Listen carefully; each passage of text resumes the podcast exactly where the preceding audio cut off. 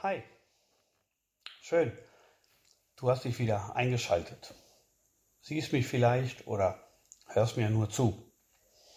Ich sitze hier auf meiner Couch und genieße meinen Feierabend.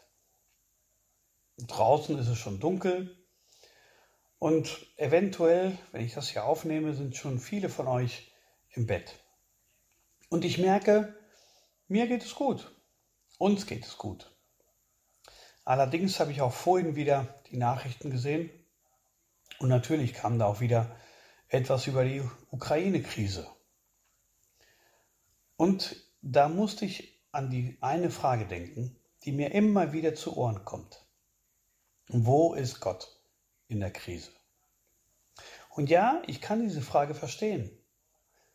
Und als Pastor könnte ich jetzt natürlich viele theologische Argumente bringen und, und Bibeltexte. Trotzdem steht diese Frage in dem Raum, gerade jetzt. Wir leben nun seit zwei Jahren mit der Pandemie. Einschränkung, Kontaktbeschränkung, Quarantäne. In dieser Zeit kam der Vulkanausbruch in La Palma, der auch überall in den Nachrichten stand und der mich als Spanier auch sehr betroffen gemacht hat. Und nun ist diese Ukraine-Krise da wo Menschen auf beiden Seiten sterben, wo Menschen aus ihrem Land flüchten müssen, auch zu uns. Und da ist natürlich eine solche Frage berechtigt. Wo ist Gott bei all dem? Aber die Bibel schreibt auch etwas dazu. Und deswegen möchte ich euch einen Text vorlesen aus dem Propheten Jesaja. Da steht in Jesaja 40 die Verse 26 bis 30. Hebt eure Augen in die Höhe und seht. Wer hat all dies geschaffen? Er führt ihr Herr vollzählig heraus und ruft sie alle beim Namen.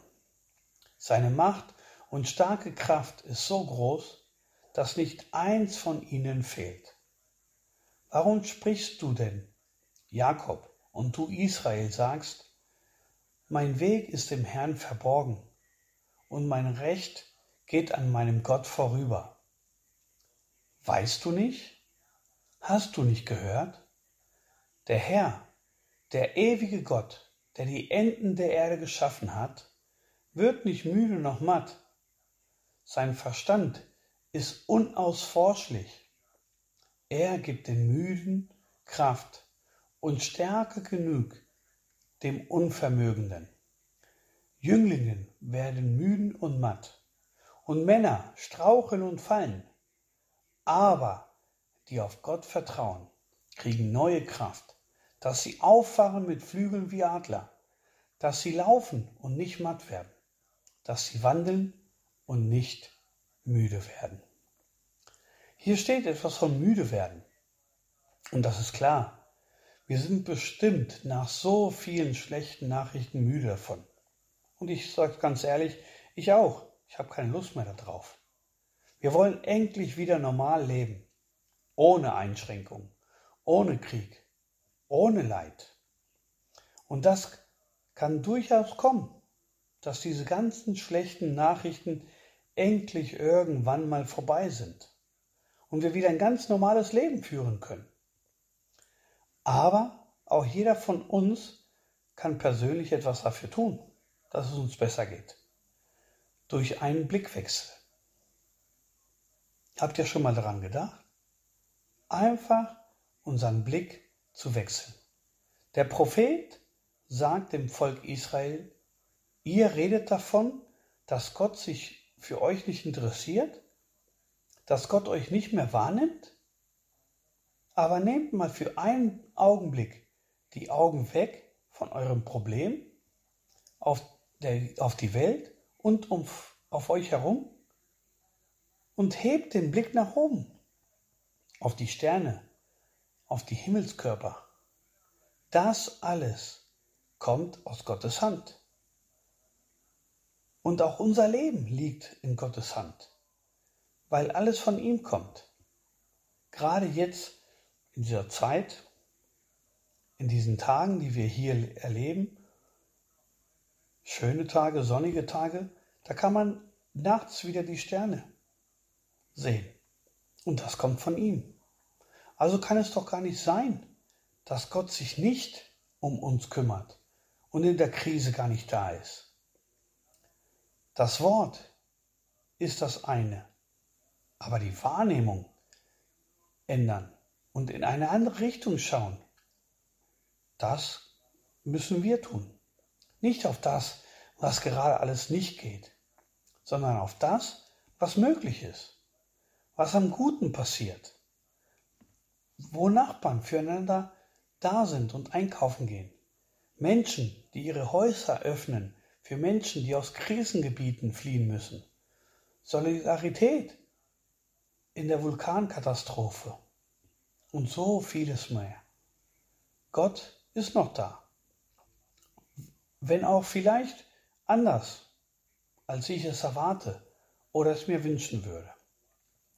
Und unser Text endet mit dem folgenden Satz, nämlich die auf den Herrn, auf Gott vertrauen, kriegen neue Kraft, dass sie auffahren mit Flügel wie Adler, dass sie laufen und nicht matt werden, dass sie wandeln und nicht müde werden.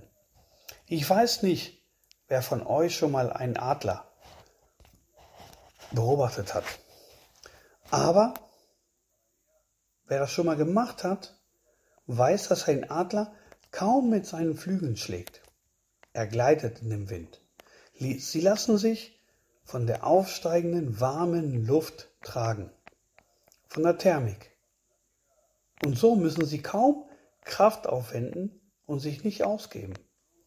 Und der Prophet sagt uns, dass wir wie solche Adler sind, dass wir uns gar nicht so anstrengen müssen, um irgendetwas zu erreichen sondern Gott ist diese warme, aufsteigende Luft, die uns trägt. Dass Gott uns in der Krise trägt. Und das wünsche ich uns allen, dass wir uns von Gott tragen lassen. Dass wir diese Thermik, dass wir diese aufsteigende warme Luft von Gott spüren und uns tragen lassen von ihm. Gerade jetzt in dieser ungewissen Zeit will ich uns damit Mut machen, Gott zu suchen, weil er uns tragen will, weil er mit mir und mit dir sein will. Und auch wenn wir ihn manchmal vielleicht nicht wirklich sehen in der Krise, können wir gewiss sein, Gott ist da. Gott ist da in der Krise. Genauso wie man den Wind nicht sieht, aber spüren kann und der Adler deswegen aufsteigen kann, können wir vielleicht Gott nicht sehen, aber wir können ihn spüren. Also, ich hoffe, du fühlst dich getragen und deswegen wünsche ich dir alles Gute und Gottes Segen. Bis zum nächsten Mal.